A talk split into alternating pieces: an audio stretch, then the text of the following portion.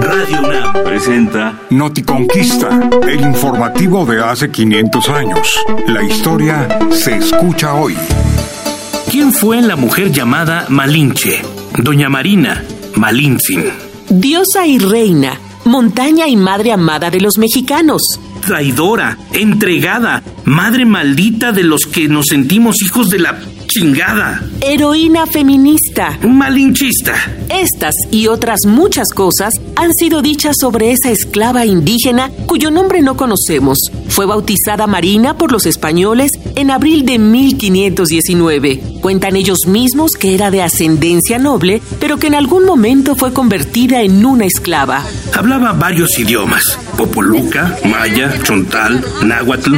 Por eso los españoles la volvieron su traductora cuando la recibieron como regalo del rey maya chontal en Centla, hoy Tabasco.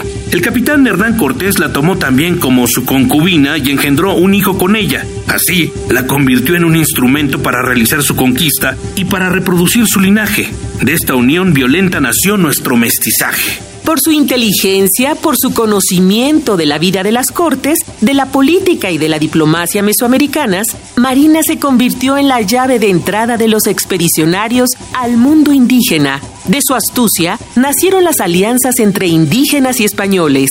Nunca dejó de ser una esclava, una simple lengua. Por eso los nativos llamaron a Cortés Malinche, el dueño de Malintzin. Por eso, cuando le dejó de ser útil, el capitán la regaló a otro español.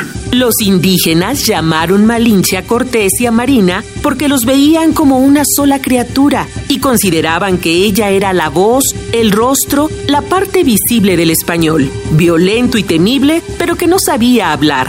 En Noticonquista podrás encontrar la información histórica más exacta sobre esta mujer y su capitán. A través del proyecto Malinche de Noticonquista, escritoras indígenas del siglo XXI darán nueva voz y nueva vida a esta mujer extraordinaria y desconocida.